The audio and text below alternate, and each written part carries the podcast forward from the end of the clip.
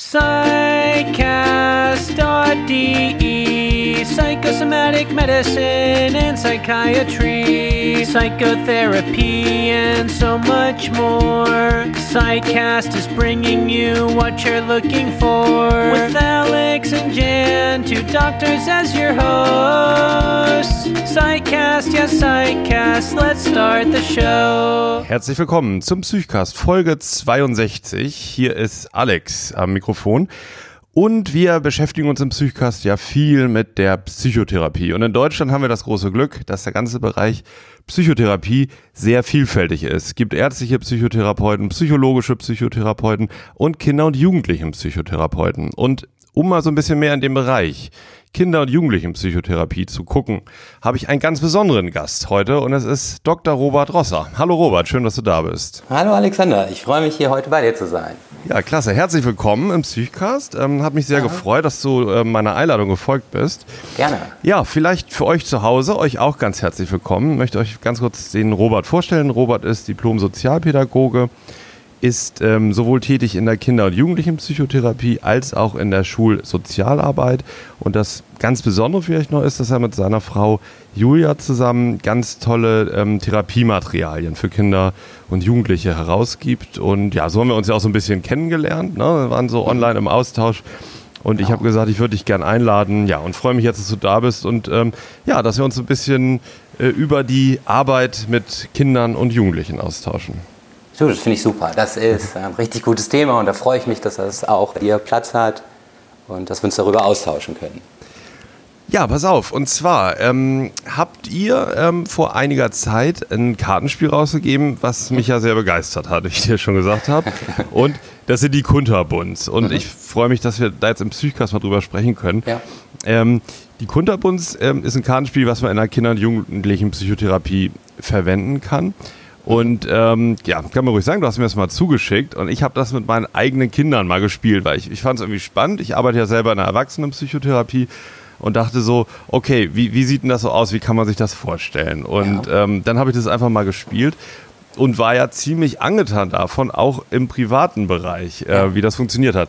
Vielleicht ganz kurz meine Eindrücke. Ähm, also die Kunterbunds ist ein Kartenspiel, ähm, auf denen wunderbar gezeichnet ähm, die Mitglieder einer Familie sind. Ne? Also ja. Eltern, Großeltern, Kind, Hund, Schwester, Bruder, so ist alles dabei. Und ähm, was mich dann total überrascht hat, das Ganze funktioniert einfach wie Uno. Uno kennt jeder oder Mau Mau. So, mhm. man, man hat also eine Menge Karten auf der Hand und muss diese Karten dann loswerden. Man muss aber nicht wie bei Uno Zahl auf Zahl und Farbe auf Farbe legen, genau. um die abzulegen, sondern Gefühl auf Gefühl oder ja. Familienmitglied auf Familienmitglied. Und die genau. Familienmitglieder haben unterschiedliche Gefühle mhm. und, und Gefühlszustände ähm, sind entspannt oder angespannt, erschöpft, freudig, traurig und so weiter.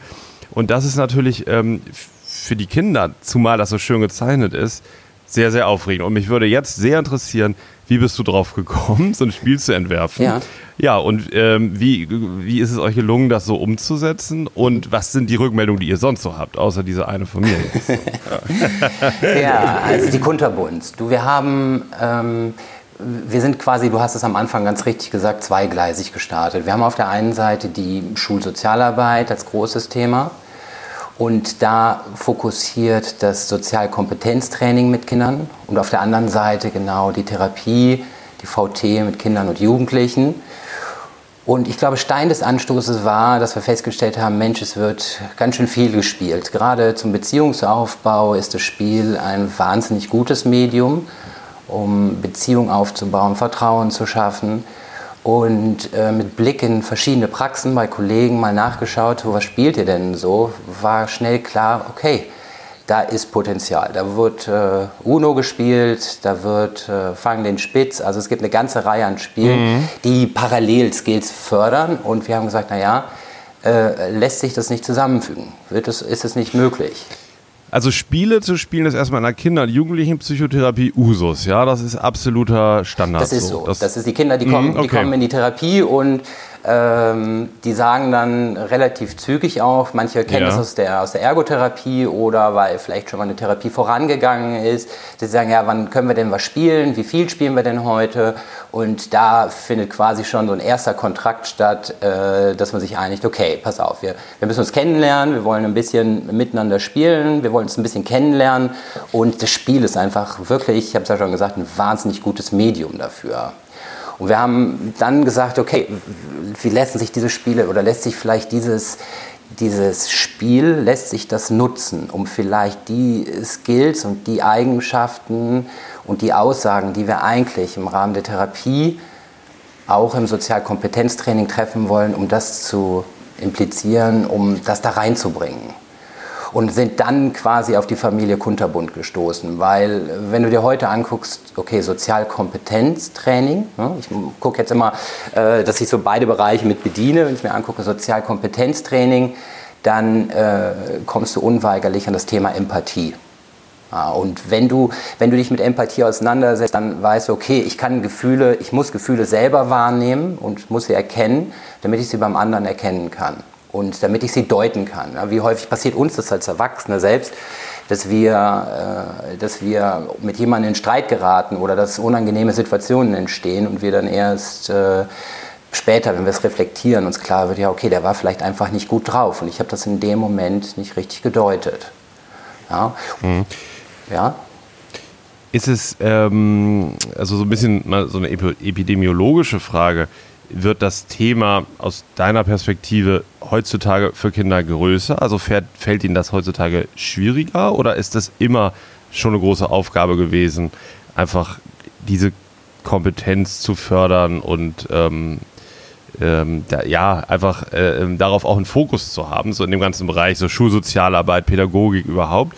Ähm, oder würdest du sagen, das ist schon auch, was ich, die letzten fünf Jahre, die letzten zehn Jahre ähm, Empathie ähm, ist weniger selbstverständlich. Also ich, ich habe das Gefühl, dass sich das zunehmend, dass wir da differenzierter sind. Wir verlangen von den Kindern mhm. klarer die Dinge wahrzunehmen, früher zu spüren und äh, nicht nur bei sich zu sein, sondern auch den anderen zu erkennen. Also ich habe das Gefühl, dass die Anforderungen insgesamt höher werden.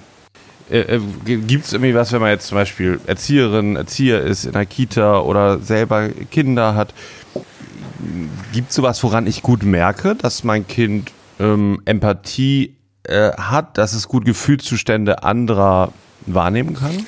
Ja, das, du merkst das am Verhalten des Kindes. Ne? Sobald äh, das Kind in der Gruppe interagiert und da äh, merkst du es wirklich ganz deutlich, wenn ein Kind traurig ist oder ein Kind wütend ist. Ja, wie reagieren die anderen darauf? Ich, also ich, ich behaupte mal, dass du im Gruppenkontext diese Fähigkeiten, Empathie am allerbesten wahrnimmst, schwingt das Kind mit.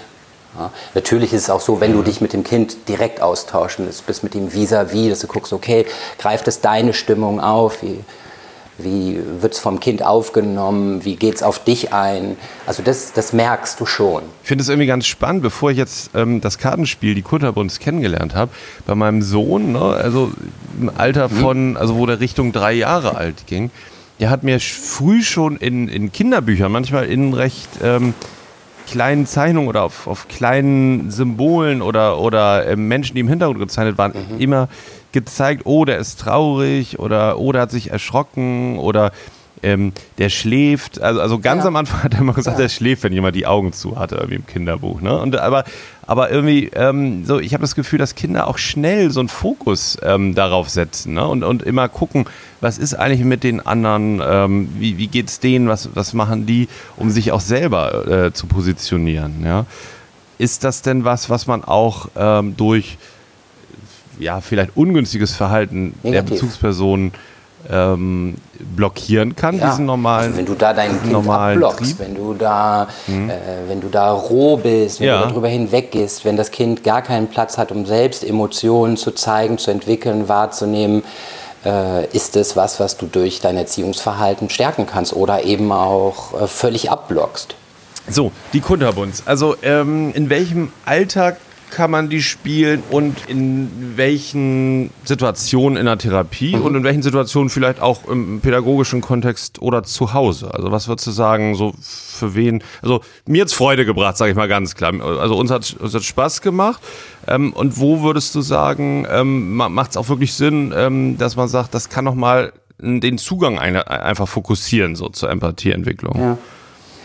Also wir haben, wir versuchen bei den Dingen, die wir schaffen, immer einen so einen mittleren Altersbereich zu schaffen. Und dann kriegen wir häufig dann äh, zu dem einen oder anderen Produkt eine Antwort, wo es dann heißt, ja, aber äh, das geht doch schon viel früher oder nein, das kann man auch viel älter noch verwenden, das geht. Und äh, dem widersprechen wir überhaupt gar nicht. Wir haben mit den Kunterbunds ein Alter ab fünf ja. Jahre äh, an, angestrebt und haben gesagt, okay, hier fünf Jahre ist ein gutes Alter. Wir haben die Testdurchläufe mit den ersten gebastelten Kartensets dann tatsächlich auch im Kindergarten, hier im örtlichen, durchgeführt und haben geguckt, wie reagieren die Kinder darauf. Wann nehmen die die Emotionen wahr? Wann können die den Spielfluss richtig verstehen? Wann, ja, wann läuft das, der Spielmoment richtig gut? Cool. War das in der Entwicklungsphase richtig? Oder dass, dass ihr das. Ähm genau, oh, genau. So, ja. so, Ah, wir sind ja quasi damit gestartet, dass wir festgestellt haben, äh, ja, es gibt, das Spiel ist ein wichtiges, wesentliches Merkmal in der Therapie. Und dann haben wir gesehen, gerade auch durch die Arbeit in der Klinik, äh, in denen wirklich die Sozialkompetenzgruppen äh, ein- bis zweimal wöchentlich stattfinden, weil das wirklich zu vielen Störungsbildern ganz wichtiger äh, Trainingsmoment ist ähm, haben wir gesagt, okay, die beiden Sachen, die passen zusammen. Und dann haben wir mit den Kunterbunds festgestellt, wie alt müssen die Kinder sein, wie alt können die sein, damit die das wahrnehmen. Und haben dann bei unseren Versuchen im Kindergarten festgestellt, okay, mhm Fünf ist ein gutes mhm. Alter. Es waren, es waren wirklich Kinder dazwischen, die, waren, die konnten das mit drei. Die haben davor gesessen. Wollte ich gerade sagen, mein Sohn ist ja auch, ja. Ist ja auch noch drei. Ne? ja. Und er hat, ja, hier, der Papa, der ist traurig. Ja. Ne, dann, ja, und, und, dann muss man ihm manchmal so ein bisschen helfen, dann zu gucken, mhm. wer ist noch traurig auf deinen Karten. Ah ja, hier der Hund. Okay, so. Ja. aber also es kommt wirklich dann auch. Ne? Ja. genau mhm. so ist. Das haben wir festgestellt und haben, haben dann gesagt, ja, okay, fünf ist ein gutes Alter. Ähm, und wir haben gesehen, dass diese, es gibt im Kindergarten, es ist häufig so strukturiert, dass es den normalen Kindergartenlauf gibt und dann nochmal dieses eine Jahr vor der Schule, dass sie nochmal speziell und separat gefördert werden. Also nicht nur altersübergreifend in großen Gruppen, sondern die nochmal. Und das war ein Einsatzort, den wir als sehr ergiebig wahrgenommen haben, wo wir gesehen haben, okay, die profitieren davon. Jetzt war deine Frage ja, wie ne, habt ihr das eingesetzt oder wie äh, habt ihr das konzipiert sozusagen? Genau, genau. Ja, und dann haben wir gesagt, okay, also Spiel in der Therapie, mh, Emotionen, Sozialkompetenz, das waren die Punkte. Und dann ging es darum, ja, Empathie. Wo starten wir da? Und wenn du dir mal anguckst, ja, wie funktioniert Empathie, dann wirst du sehen, dass das Empathietraining quasi auf den eigenen Erfahrungen beruht. Das heißt, je besser du, mhm. je mehr Erfahrung du gemacht hast und je besser du die einsortieren kannst, desto besser oder desto mehr Freiraum schaffst du quasi für Emotionen von anderen, desto eher kannst du darauf mhm. reagieren. Mhm. So, und ähm, wir haben dann gesehen, Gestik, Mimik und Körperhaltung. Haben gesagt, ja, wie können wir jetzt, wir hatten quasi, lagen jetzt diese Sachen auf dem Tisch, wir hatten die Altersgruppe, wir hatten das Thema, wir wussten schon, wohin es geht.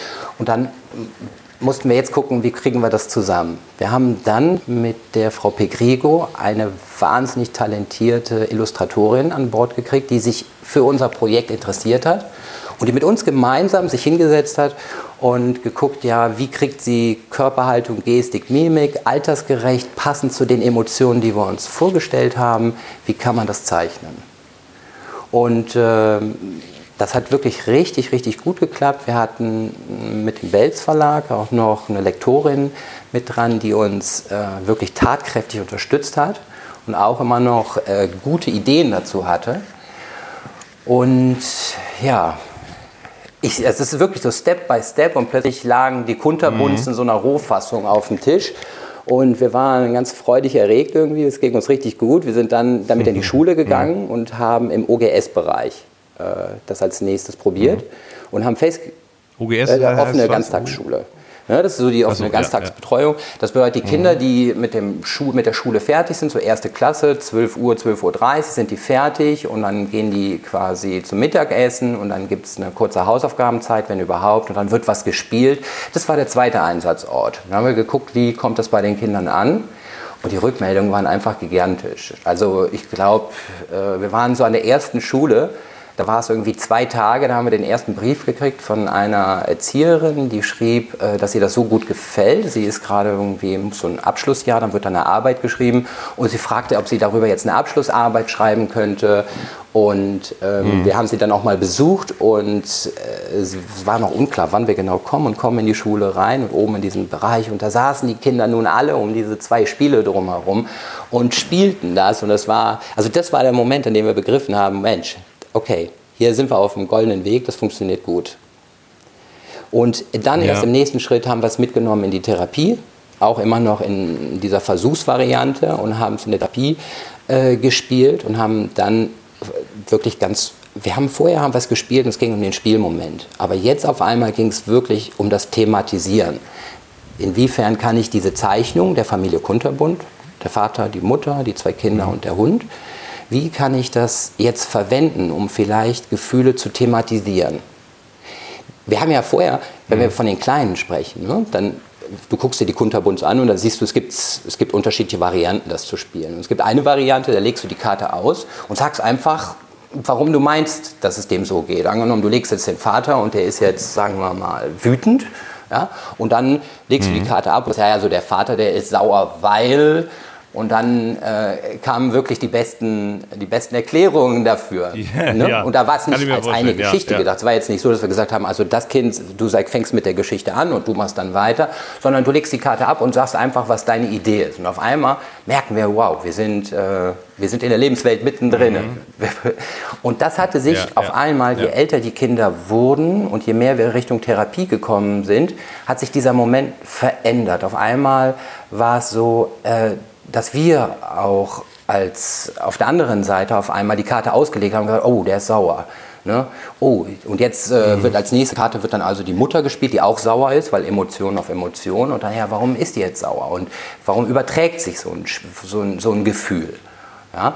Und jetzt bist du auf einmal, mhm. also schon mitten in der therapeutischen Arbeit, während du eigentlich eben noch mit dem Spiel angefangen hast, hast du jetzt die Möglichkeit, so einen, ich hätte fast gesagt, fließenden Übergang also du kannst, mhm. und das, mhm. das ist, ja. das hat so gut geklappt, dass wir dann gesagt haben, okay, das äh, werden wir jetzt mal richtig äh, durchdenken bis ins Letzte. Wir brauchen Ereigniskarten. Nur am Anfang, da entsteht so eine Idee und dann ist es auch immer noch möglich, dass es nur eine Bastelvariante ist. Du glaubst gar nicht, wir haben jetzt, ich weiß nicht, so 12, 13 verschiedene Sachen rausgebracht aber wir haben bestimmt 50 oder 60 verschiedene Sachen gebastelt, weil das irgendwie bei uns zum Hobby dazugehört. Und dann merkst du, okay, das funktioniert und das ist richtig gut. Und dann kommt hier, ja. Also ihr habt, ihr habt Spiele schon ausprobiert, gebastelt und konzipiert, ja, genau. die ihr dann also du, umgesetzt es, habt. Es ist so, ja. Okay, also das habe ich mir schon gedacht. Das ist, so, das ist so immer so ein, wahrscheinlich so ein Ausprobieren und dann guckt man, ist das was und dann, dann macht man es nächste und macht man es anders. Das ist wie so eine genau. Werkstatt, richtig? Und das ist, ja? glaube also, du hast ja am Anfang gesagt, Julia, mhm. und das, das muss man mal sagen. Also äh, ich glaube, dass es nur wenig Paare oder Familien gibt, die in Urlaub fahren und dann wirklich am Pool sitzen und äh, dann anfangen, sich auf einmal Gedanken darüber machen, okay, äh, Kunterbunds Vater, äh, ja, wie kann der denn? Ne? Und da, äh, da habe ich, ja. hab ich mit der Julia, also wir sind ja wirklich ein Paar, wo wir uns äh, ergänzen, was ja. das angeht und uns gegenseitig beflügeln. Da sitzen wir da ja. und haben einfach Ideen. Äh, hast du mal ein Beispiel für, für so, einen so Versuch oder so ein Projekt, so ein Spiel oder irgendwie sowas, ja. was ihr dann verworfen habt, wo dann irgendwie ja. rauskam, ja, das ist also, es irgendwie nicht, Was man ähm, vielleicht noch sagen muss, wir haben unsere Jüngste, die ist neun und die ist äh, ziemlich clever, ja. Nina, und äh, die ist für uns äh, häufig nochmal so ein Parameter, so ein Schwellenwert gewesen. Vielleicht, wo wir gemerkt haben, okay, wenn es da nicht funktioniert, äh, dann müssen wir die Grundidee nochmal überprüfen. Wir hatten eine Eins, da ging es zum Thema Aufmerksamkeit. Und äh, das war so, ähm, dass in die Mitte wird eine bestimmte Karte gelegt und da sind verschiedene Symbole drauf. Und wir haben gesagt, ja, okay, es geht wieder um diese Altersgruppe, also haben wir Zahlen, Farben, Formen, ja, und äh, jetzt muss eine bestimmte Emotion gelegt werden und du überprüfst jetzt deine Karten, die relativ bunt gemalt sind, mit verschiedenen Sachen drauf, ob du dieses Symbol hast und dann legst du das verdeckt. Und die anderen überlegen, ja, hat er das jetzt gelegt oder nicht? Und wenn du meinst, der hat jetzt gefuscht, dann klopfst du auf den Tisch und wenn er das tatsächlich doch gelegt hat, dann musst du die Karten nehmen. Und wenn er das nicht gelegt hat, dann muss der die Karten nehmen. Und Ziel ist es, schnellstmöglich alle ja. Karten loszuwerden.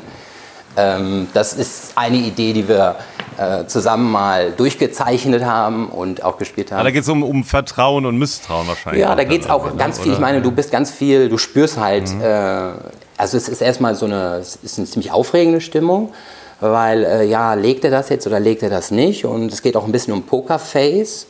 Und mhm. äh, auf der anderen Seite hast du natürlich den Effekt, dass du ja die Formen und die Zahlen erkennen musst. Also du förderst eben äh, auch hier wieder gewisse. Ja. Mhm. Ja, okay. Aber das war es dann das genau. nicht, ne? Also da, da genau, ja, das, war dann, ja, zu, das okay. war dann zu bunt, das war dann zu komplex, dann war dann unklar, okay, kriegen das die Kleinen umgesetzt und mhm. äh, das ist dann im Versuchsstadium, ist das dann stecken geblieben, ist dann in die große Bastelkiste gekommen, die wir hier stehen haben und wartet vielleicht darauf irgendwann nochmal äh, überdacht und in anderer Form dann. Ihr ähm, habt ja auch, das war jetzt glaube ich vor den Kunterbunds, auch ein Kartenset rausgegeben. Ähm, das heißt, wenn du ein Bonbon wärst. Ja. Ne? Und da geht es ja um Einstiege in, in mhm. Kinder- und Jugendlichenpsychotherapeutische ja. Sitzungen. Eine äh, Karte ist ja zum Beispiel, deine Familie darf eine äh, Fahrt mit dem Heißluftballon ja. machen, aber ihr seid als Familie zu schwer. Wer ja. steigt aus? Ne? Das fand ich jetzt so ein ganz prägnantes Beispiel, wo man ja ziemlich schnell wahrscheinlich auch so äh, in, den, in den Themen da ist. Da kommst du, ne? ja. Ähm, mhm. Du ja. kommst tatsächlich wahnsinnig schnell zu den. Themen und darum ist es uns bei dem Set auch gegangen. Wir haben in den sowohl in der ich sag mal Auftragsklärung im Rahmen der Schulsozialarbeit als auch äh, in der Probatorik festgestellt, ja, du, du explorierst Informationen. Und äh, genauso professionell wie du bist, deine Informationen zu explorieren, ist häufig, ist Gegenüber genauso versiert da drin, dir die Informationen zu geben, die du, äh, die er bereit ist, dir zu ja. geben. Und das kann manchmal sein. Dann, hat es, dann hast du zwar Informationen und ihr habt Zeit miteinander verbracht, aber du hast noch nicht den Kern der Sache wirklich äh, bist du noch nicht dran gekommen. Und wir haben dann gesagt, okay, wie ist es mhm. ja, wenn man sich die Probatorik anguckt, dann ist das ja ein sehr rigides und stringentes Verfahren, was mit normierten Fragebögen und Breitband zu spezifischer Diagnostik und, und, und. Und dann haben wir gesagt, können wir das auflockern und trotzdem was zur Verfügung stellen, was da vielleicht hilft. Und ähm, sind dann quasi über so einen Wirtschaftsprofessor, Werner Sages, der irgendwie im Rahmen des Assessment Centers irgendwie Fragetechniken beschrieben und entwickelt hat. Und wir haben einfach mal versucht, diese Fragetechniken, so wie er sie für sich da beschrieben hat in seinem Werk, mal zu gucken, lässt sich das vielleicht in einem gewissen Maße auch anwenden auf die Therapie.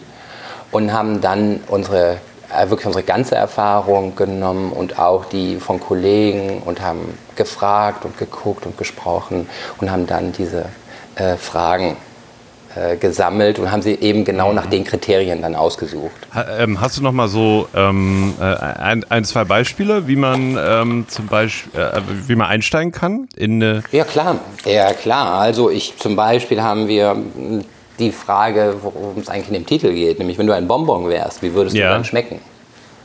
Ja, wärst, du, wärst du bitter, wärst du sauer, hast du, vielleicht bist du ja auch, hast du am Anfang bist du süß, aber wirst dann später ziemlich sauer Aha. oder umgekehrt. Ne? Mhm. Mhm. Mhm. Oder äh, du baust mit einer Freundin eine Maschine, die dir das Leben erleichtert. Äh, was kann die Maschine? Mm. das ist gut. Oder ähm, ja. hier, ein neuer Schüler an deiner Klasse möchte von dir wissen, was er tun kann, um neue Freunde zu finden. Was würdest du ihm raten? Ja. Oder ich habe hier noch eine. Äh, wenn du eine Person verzaubern könntest, damit sie dich mag, wen würdest du auswählen? Hm, ja, ja, ja.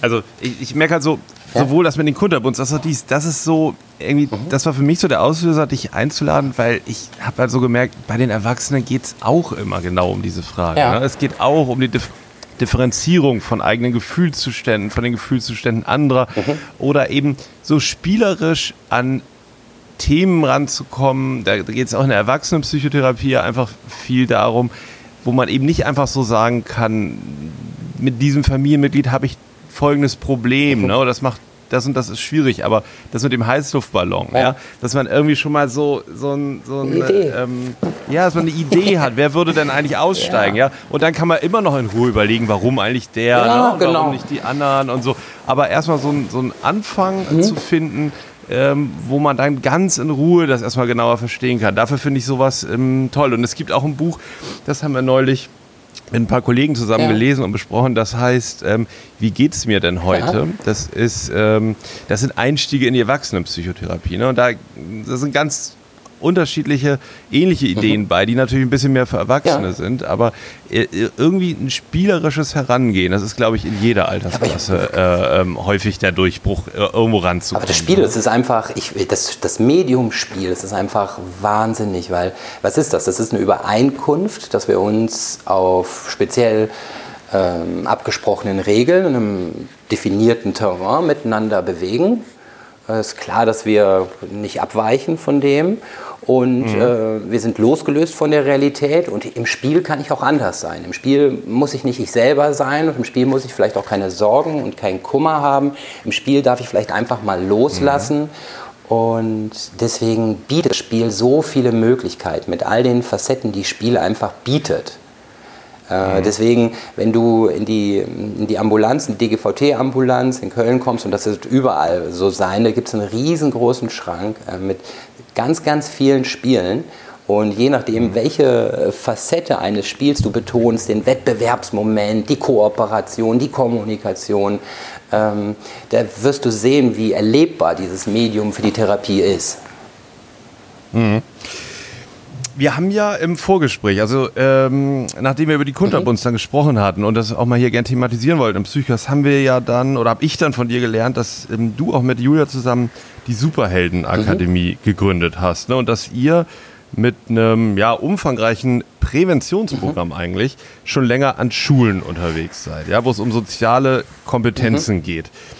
Ähm, ja, vielleicht kannst du noch ein bisschen beschreiben, was ja. ihr da macht und vor allen Dingen, wann euch eine Klasse ruft oder in was für eine Klasse kommt ihr? Was ja. ist da los? Welche Klasse braucht euch oder welche Klasse profitiert von ja. euch? Und, in, und, ab welcher ist das erste Klasse, zweite, dritte, vierte?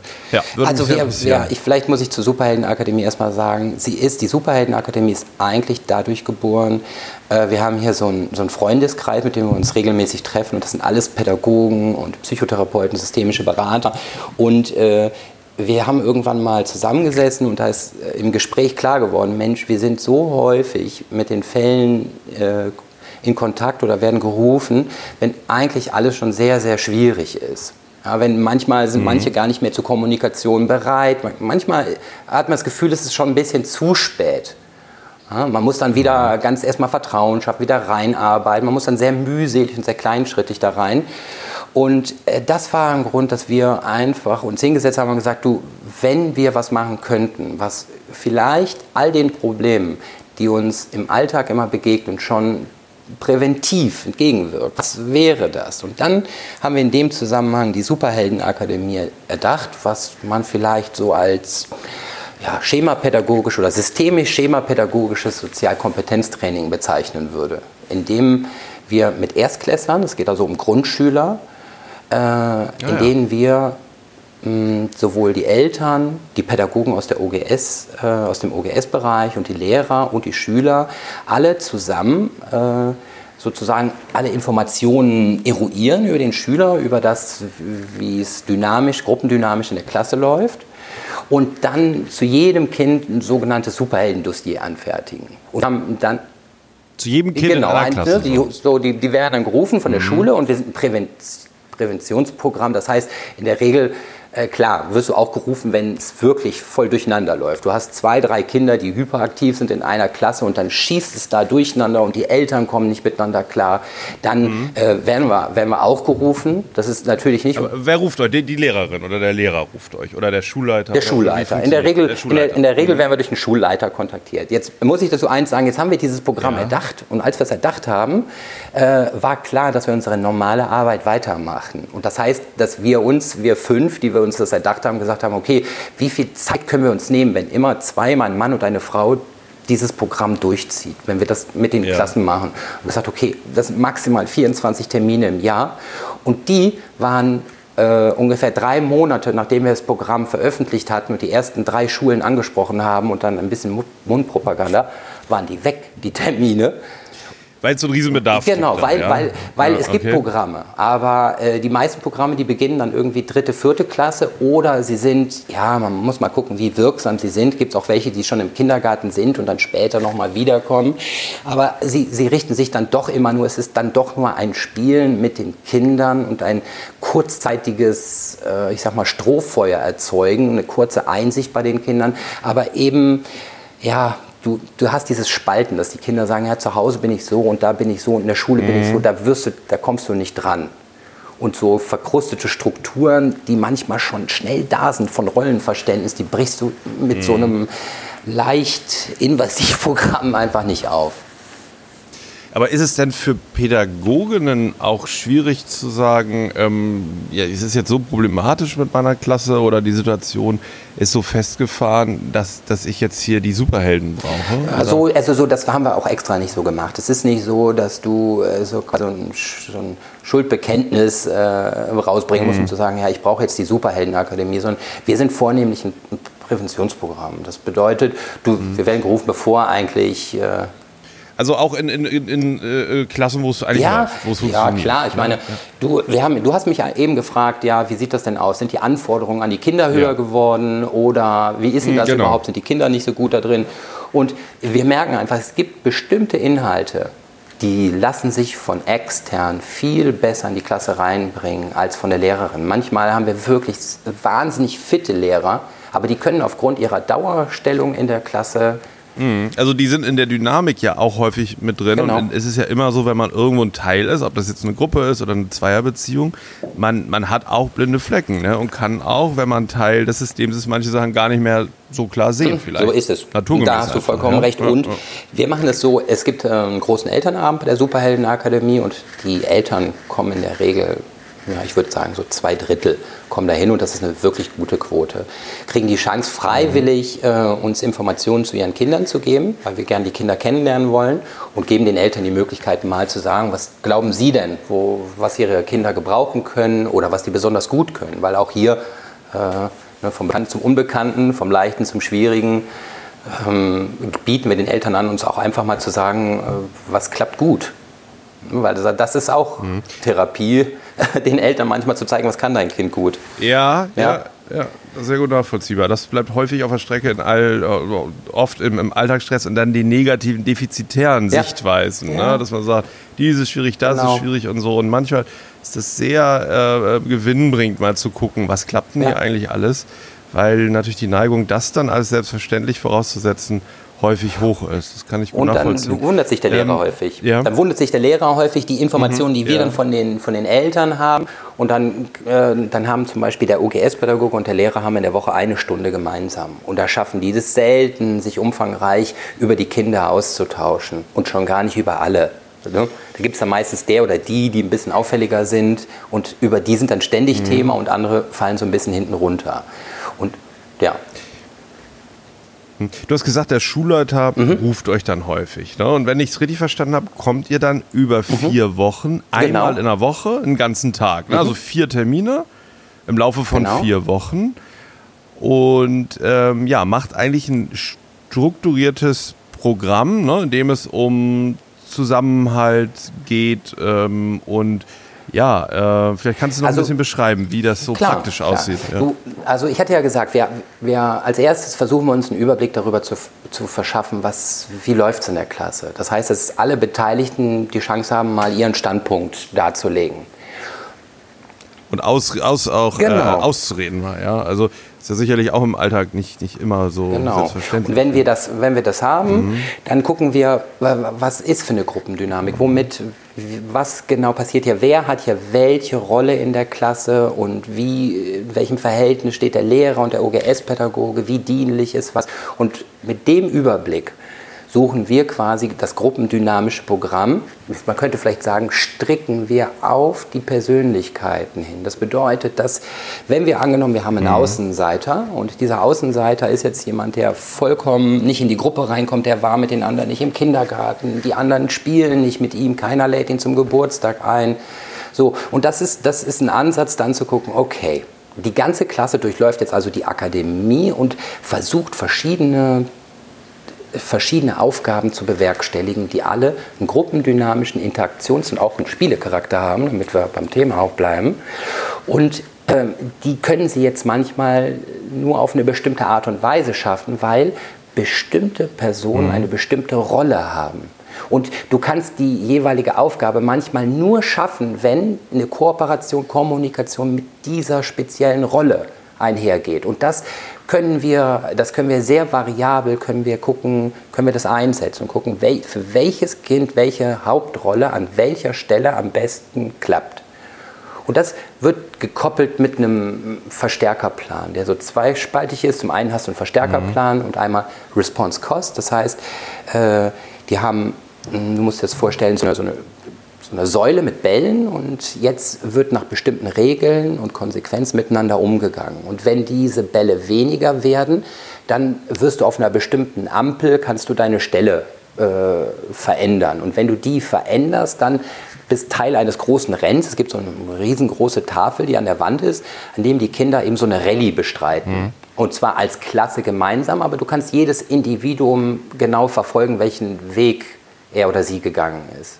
Und jetzt äh, kannst du quasi mhm. durch dein Verhalten auch zwischen den Terminen, weil wir einmal in der Woche kommen, den, den Verlauf in diesem Spiel, in, diesem, in dieser Rallye beeinflussen.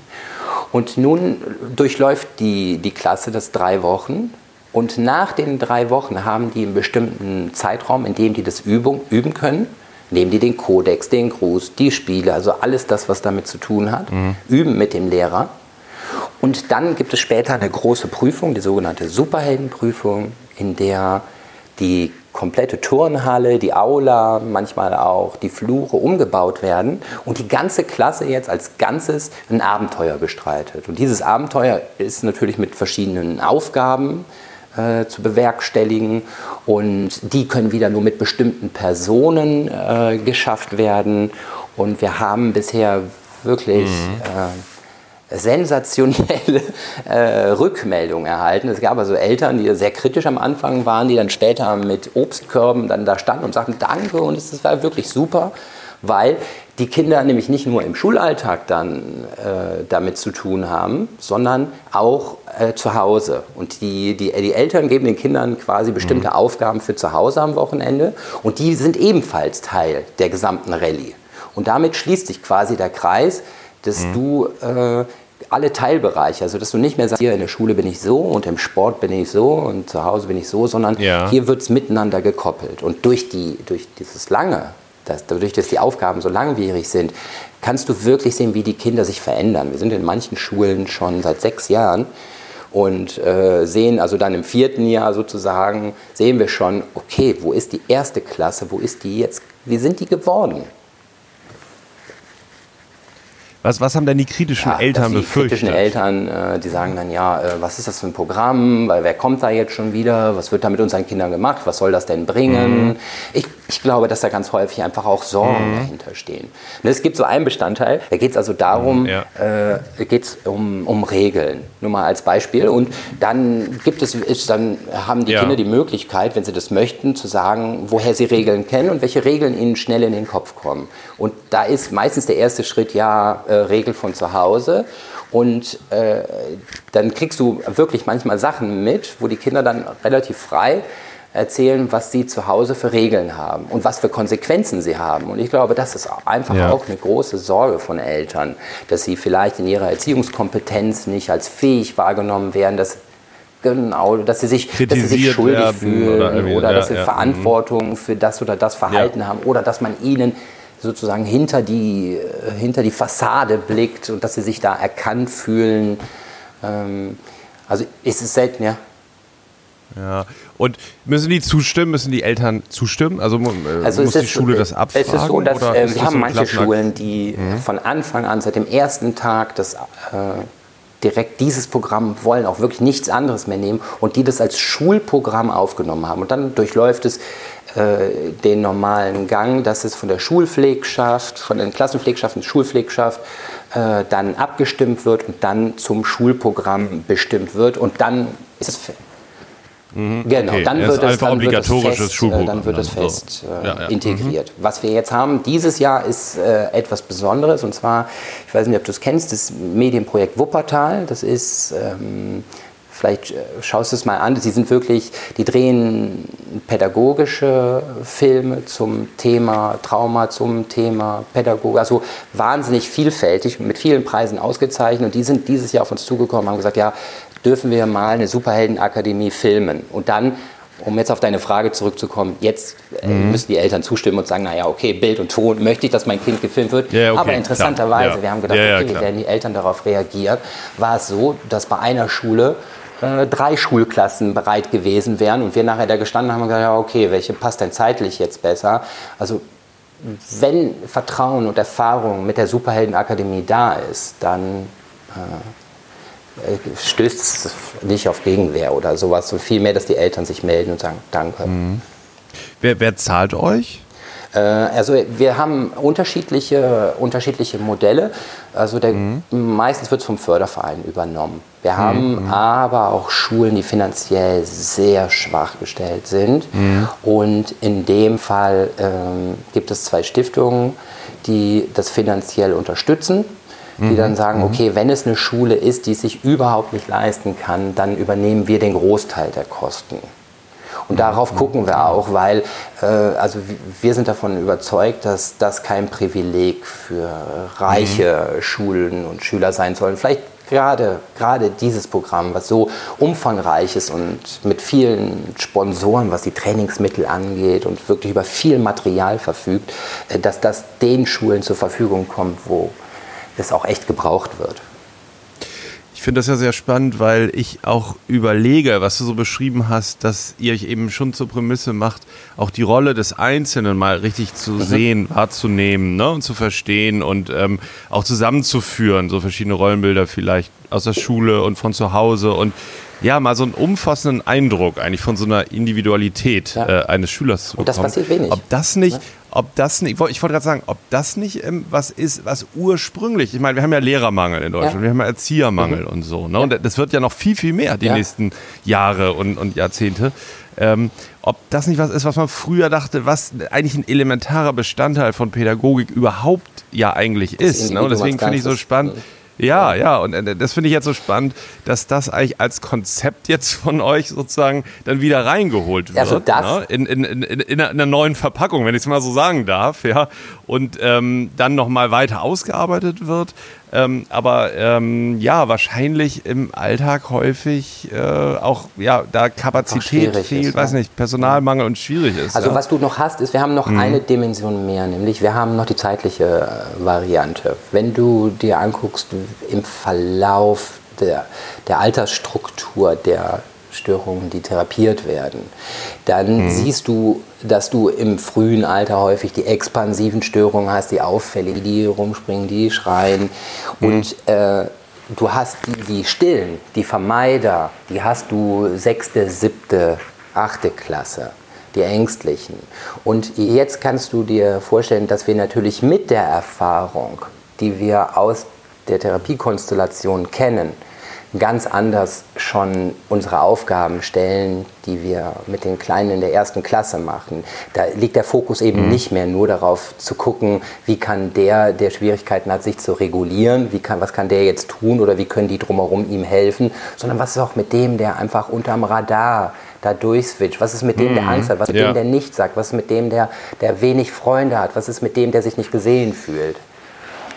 Sind wahrscheinlich meistens die anderen im Fokus, oder? Ja. Die, die eher die lauteren, die Störer Ja, oder genau. so, ja. Und, und, ähm, und das andere, also manche drücken ja auch ein Problem einfach aus, eher durch Rückzug Genau. und so. Und ich kann, kann mir vorstellen, dass die im Alltag einfach viel, viel So mehr untergehen. Die, also die werden überhaupt nicht gesehen. Und deswegen sage ich, es ist noch eine Dimension mehr. Wir haben eben genau den Blick, den haben wir noch und die Erfahrung und die bringen wir mit ein. Und so haben wir sie wirklich, so versuchen wir sehr, sehr breit und von vielen Seiten dieses Kompetenztraining zu gestalten. Vielleicht abschließend, ja? Und, und, Entschuldigung. ja, die, ich wollte nur sagen, Wuppertal, hattest du gesagt, Ja. Medienprojekt Wuppertal, gibt es wahrscheinlich noch nicht. Die gibt's noch nicht, die wird- ne? die wird jetzt gerade Wenn jetzt jemand ja? wird, wird gedreht. Also wenn sich jemand dafür interessiert, müsste einfach mal in, Genau. in zwei, drei Monaten oder so einfach mal danach googeln. Ne? Superhelden Akademie, und dann genau. Medienakademie Wuppertal und wahrscheinlich wird die, wird die dann irgendwo zu finden Die wird sein da, das, nächster du, das Zeit, fand ne? ich Ja. super. Die haben uns angerufen und es ist so, dass viele von deren Projekten, dass die extern finanziert werden und ich fand das so gut irgendwie. Das, das hat, also mir hat es irgendwie richtig gut gefallen, dass die kamen und gesagt haben, also wisst ihr was, das, was wir bisher gehört haben, hätten wir noch mehr Informationen zu, aber das hat uns so gut gefallen, dass wir es selbst finanzieren. Wir, wir haben, ja, eigentlich seid ihr nicht die Altersgruppe, wir arbeiten sonst mit Jugendlichen, aber wir finden es echt so klasse, dass wir das erste Mal jetzt wieder mit Kindern äh, was drehen wollen. Und das war so ein Moment, wo ich, weißt du, was so ein Sozialkompetenztraining angeht, du arbeitest in der Schule und dein Erfolg ist, dass du siehst, wie die Kinder sich entwickeln und dass du äh, mit den Lehrern interaktiv bist, aber darüber hinaus halt wenig. Und wenn dann von außen sowas mal kommt, äh, dann ist es wirklich auch Ja. Wasser auf die Mühlen. Ähm, ich gucke jetzt noch mal gerade, wenn jetzt jemand sagt, Mensch, ich möchte mal so Materialien vom äh, Robert Rosser benutzen. Ja, man findet die ja zum Ja, Beispiel auch bei klar. Amazon zum Beispiel. Also man, man kann sie wahrscheinlich in der Buchhandlung bestellen, oder? Wenn man, wenn man die benötigt. Ich sehe sie hier jetzt. Also wir haben, auch, wir haben das ein bisschen genau, geteilt und zwar haben wir, wir haben einige Ja. Sachen gemacht für Grundschule Sozialkompetenz und sind mit dem Don Bosco Verlag, haben wir einen tollen Partner, mit dem wir gerade diese, diese Themen ah, sehr gut und Hand in Hand äh, miteinander gegangen und produziert haben. Und wir sind mit dem Belz Verlag, gerade was die Therapie angeht, ähm, sind, ist das unser, unser Verlag. Und wenn du über Ja. Amazon gehst, dann wirst du feststellen, okay, es gibt die beiden Verlage und ich weiß nicht genau, wir haben mittlerweile, ich nehme an, so 15, 16, 17 verschiedene Sachen. Äh, Wir haben übrigens auch ein schönes Buch zum Thema Mobbing geschrieben. Es heißt die 50 besten Anti-Mobbing-Übungen. Und wir haben es extra für Pädagogen gemacht. Da ging es also darum, äh, Pädagogen, ja, immer wenig Geld. Ist tatsächlich auch so, es wird einfach nicht gut bezahlt. Und es gibt wahnsinnig viele wissenschaftliche Abhandlungen zum Thema Mobbing. Aber wie sieht es mit was ganz Praktischem aus? Ey, ich ich will es nehmen, in die Hand nehmen und will es machen. ja. Und da haben wir eins rausgegeben, 5 Euro kostet es. Und wir haben wirklich die besten Übungen aus der Superheldenakademie zusammengepackt und haben daraus ein schönes kleines Band gemacht, was man als Nachschlagewerk direkt nachmachen kann.